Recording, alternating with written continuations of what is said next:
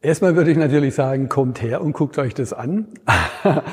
ähm, ihr seht hier viel äh, Figurales, also wir sehen menschliche Figuren. Hallo Pforzheim. Hallo Pforzheim. Hallo Pforzheim. Hallo Pforzheim. Hallo Pforzheim. Hallo Pforzheim. Hallo Pforzheim, dein Kulturguide meldet sich zurück. Wir haben einige spannende Dinge für euch zusammengestellt, nicht wahr, Sebastian? Ja, das haben wir. Wie jede Woche haben wir auch diese Woche wieder tolle Termine für euch rausgesucht und waren diese Woche sogar für euch im Kunstverein, haben uns ein bisschen die Aufbauarbeiten und Vorbereitungen für die Ausstellung Großartige Zeiten von Bernd Hennig angesehen und haben dann natürlich auch gleich die Gelegenheit genutzt, mit ihm zu sprechen. Anna hat das getan. Anna, was, was gab es da zu erzählen? Ja, er berichtet uns ein bisschen, was es da zu sehen gibt. Und ja, lasst euch überraschen. Das Interview kommt nach unseren Veranstaltungstipps. Bleibt dran.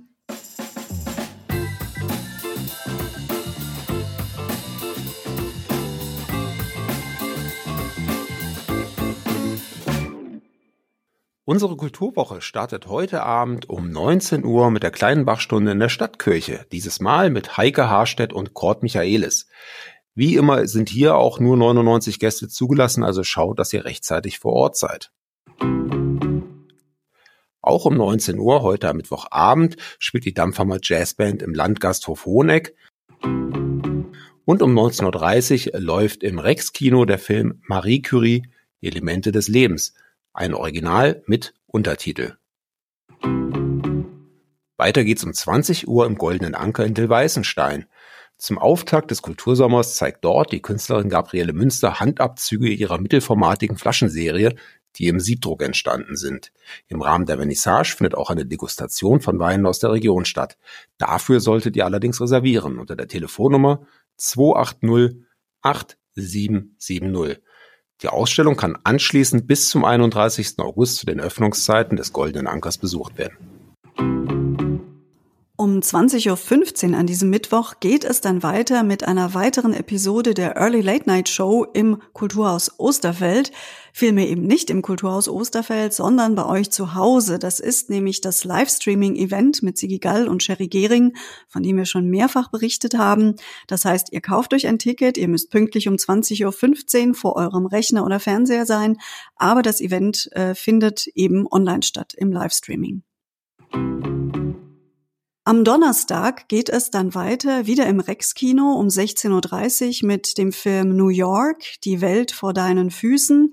Den gibt's auch am Freitag um 16.30 Uhr zu sehen. Und am Donnerstag dann von 18 bis 21 Uhr hat die Kunstmeile in der Hirsauer Straße 124 bis 132 in Pforzheim-Del-Weisenstein geöffnet. Es gibt ein offenes Atelier bei Gabriele Münster. Es sind aber auch noch andere Kunstschaffende mit an Bord, wie Susanne Kohler, Alexandra Berger oder Ursula Baschnagel. Auch am Freitag von 18 bis 21 Uhr. Eine feste Größe im städtischen Kulturveranstaltungskalender ist immer wieder die große Werkschau der Hochschule für Design. Leider bleiben dieses Jahr die Türen der FH in der Holzgartenstraße geschlossen, Corona-bedingt, ganz klar. Aber es gibt eine virtuelle Werkschau. Ihr könnt euch einloggen unter werkschau.hs-pforzheim.de und ich bin ganz, ganz sicher, es wird auch auf diese Art und Weise eine Menge Spannendes zu entdecken geben, was die Studentinnen und Studenten für euch dieses Jahr vorbereitet haben. Um 20.30 Uhr im Osterfeld steht Nektarios Flachopoulos auf der Bühne. Sein Programm heißt Ein ganz klares Jein, besteht aus Poetry Slam und Humor und im Pressetext zur Live-Show und zum Videostream heißt es, blitzschnell referiert der diplomierte Hobbylexikograph und knallharte Straßenkabarettist über die randgesellschaftlichen Probleme der äußeren Mittelschicht. Am Samstag ab 10 Uhr könnt ihr euch dann im Kunstverein Pforzheim im Räuchlinhaus die Ausstellung von Bernd Hennig anschauen. Großartige Zeiten. Dazu hört ihr gleich im Anschluss an unsere Veranstaltungstipps noch ein Interview mit Bernd. Um 19 Uhr am Samstag im Kulturhaus Osterfeld erwartet euch Komik im Quadrat. Das ist jetzt wiederum eine Live-Show und zwar im Innenhof des Kulturhauses. Ein Abend, vier Künstler, Lachen hoch zwei wird versprochen. Es ist ein einzigartiger Mix durch die Genres von Kabarett über Comedy bis hin zur Musik.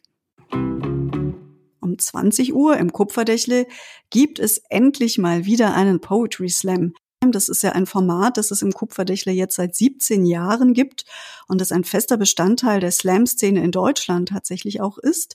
Von Anfang an dabei sind die Slam-Master Andy und Lino Virak, die für dieses Format immer gerne in ihre Heimatstadt zurückkehren. Aufgrund von Corona wird es diesmal nur eine begrenzte Anzahl an Sitzplätzen geben.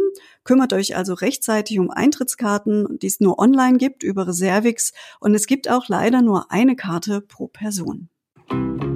Für den Rest der Kulturwoche haben wir unter anderem noch zwei Filme für euch.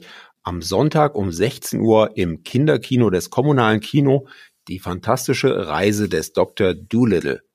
Dabei kehrt Robert Downey Jr. als Dr. Doolittle, der mit Tieren sprechen kann, in einem epischen Abenteuer auf die Leinwand zurück. Am Dienstag sind wir nochmal im Koki und zwar um 19 Uhr. Dort wird gezeigt der Film Butenland. Der Abschluss unserer Kulturwoche ist am Mittwoch um 19 Uhr das Oldtime Jazz Quartett im Gasthof Hoheneck. Und jetzt erwartet euch, wie angekündigt, unser Interview mit dem Künstler Bernd Hennig, der im Kunstverein Pforzheim gerade die Ausstellung Großartige Zeiten aufbaut. Viel Vergnügen dabei. Hallo, liebe Hallo Pforzheim-Hörer. Ich stehe hier mit Bernd Hennig in seiner Ausstellung Großartige Zeiten im Kunstverein Pforzheim im Räuchlinhaus. Die Schau startet am 24. Juli und ist dann bis zum 11. Oktober zu sehen. Lieber Bernd, hallo erstmal. Ja, hallo, ich freue mich hier zu sein. Das ist schön, dich hier zu haben. Ich weiß, dass du vor vielen Jahren schon einmal hier ausgestellt hast. Das war 1982, wenn ich mich recht erinnere auch in diesen heiligen Hallen vollgestellt mit einem Haufen Stahlarbeiten und ähm, ja, auch schon damals ein Erlebnis. Dieses Mal auch, das kann ich nur bestätigen.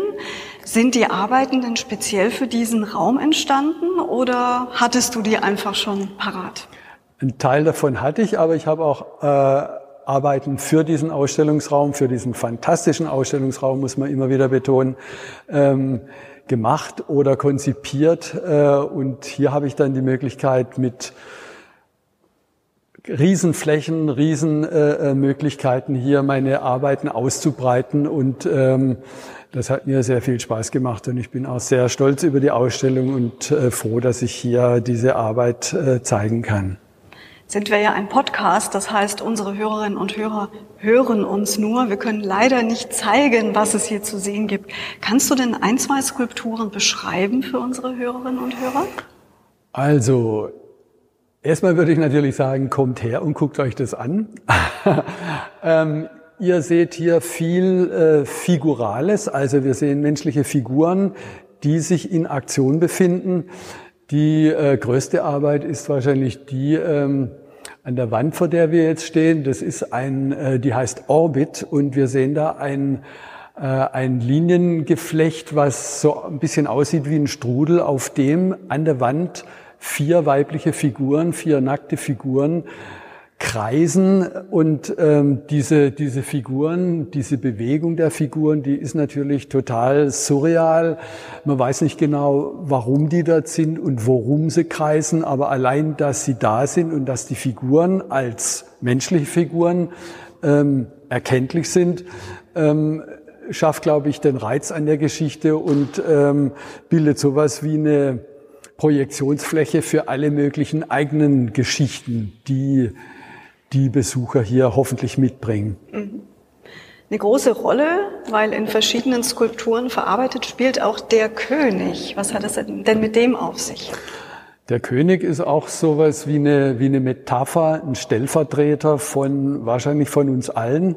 Also mit diesem Anspruch, einmalig, individuell, unverwechselbar zu sein, so wie eben ein König, ähm, taucht er in verschiedenen Situationen auf und diese diese Königsfigur äh, äh, ist dann so ähm, modelliert, dass sie eben durch die Krone als König äh, erkenntlich ist, aber sie hat dann so eine Schlabberhose an und hat jetzt nicht unbedingt einen königlichen Körper, sondern das ist eher so eine ja, Figur, die so ein bisschen äh, mehr äh, Muskeln bräuchte. Also es ist auf alle Fälle keine äh, repräsentative Figur und die, die Ironie, die dann in der Darstellung dieser, dieser Figur steckt, die ist natürlich auch eine Ironie, die ich dann meinen äh, Mitbürgern vielleicht entgegenbringe, um mit so ein bisschen Distanz dann meine Geschichten loszuwerden und dann äh, trotzdem verstanden zu werden. Mhm. Für die Hörerinnen und Hörer, die dich vielleicht nicht kennen, vielleicht stellst du dich noch in ein paar Sätzen vor. Du arbeitest ja hier regional. Also ich bin mittlerweile 68 Jahre alt und äh, wohne schon seit ewigen Zeiten in äh, bei. Ich habe in der äh, damaligen Fachhochschule äh, Grafikdesign studiert, jetzt Hochschule für Gestaltung und äh, dann in Karlsruhe Bildhauerei und habe dann seit dieser ganzen Zeit äh, schon oder während dieser Zeit als freier Bildhauer gearbeitet und mich mit allen möglichen Jobs durchgeschlagen und dann äh, eine Professur in Dessau äh, ergattert, wo ich dann meine Vorstellungen zu naja, zum Sehen, äh, zur Wahrnehmung von Wirklichkeit und äh, äh, solche Geschichten. Ich bin ja kein Philosoph, aber diese, diese Fragen, die beschäftigen mich die ganze Zeit und in diesem, in diesem Hochschulkontext äh, konnte man die sehr gut weiterentwickeln, weil ich da natürlich mir auch Gedanken machen musste, was bringe ich den Studenten überhaupt bei? Wenn jeder seinen eigenen Kopf hat, dann brauche ich eigentlich nicht noch meine äh, äh, Ideen da mit reingeben, sondern äh, es muss sowas wie Gemeinsamkeiten geben. Also was ist die gemeinsame Basis unserer, unserer Existenz, unserer Kommunikation und den Fragen bin ich auch mit meinen Arbeiten auf der Spur oder versuche denen nachzugehen. Ja, und deine Arbeiten bescheren dem Kunstverein Pforzheim im Räuchlinhaus jetzt großartige Zeiten. Schaut euch die Ausstellung an. Ich finde sie wirklich großartig, sehr beeindruckend. Viel Vergnügen dabei. Dankeschön fürs Ja, Gespräch. ich danke dir.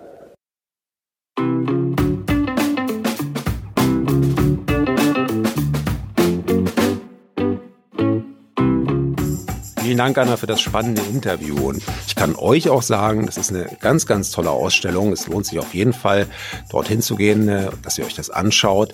Ähm, ganz, ganz großartige Geschichte. Wie ja im Augenblick sowieso das Räuchlinhaus ein bisschen der Hotspot für die Hochkultur in Pforzheim ist, oder? Ja, so ist es. Wir haben euch ja letzte Woche schon die Max-Ernst-Ausstellung vorgestellt mit einem Interview mit der Leiterin des Schmuckmuseums. Ist im Schmuckmuseum, also auch im Räuchlinhaus gerade zu sehen. Und nicht zu vergessen ist auch der dritte Player im Bunde, nämlich das Café im Schmuckmuseum. Das hat, falls ihr es noch nicht wisst, jetzt auch in den Abendstunden bis 21 Uhr geöffnet. Also eine ganz wunderbare Geschichte, da auf der Terrasse zu sitzen in den Abendstunden, wenn die Sonne noch ein bisschen scheint. Absolut, da hast du recht. Ja, ansonsten hoffen wir, dass vielleicht darüber hinaus auch der ein oder andere Tipp für euch im Kalender war, dass ihr danach eure Kulturwoche planen könnt. Und falls nicht, dann schickt uns einfach eure Tipps entweder über unsere Website hallo-pforzheim.de oder auch gerne über unsere Facebook-Seite. Wir wünschen euch auf jeden Fall eine wunderbare Kulturwoche, freuen uns, wenn ihr das nächste Mal wieder dabei seid bei Hallo Pforzheim. Bis bald, sagen Anna und Sebastian.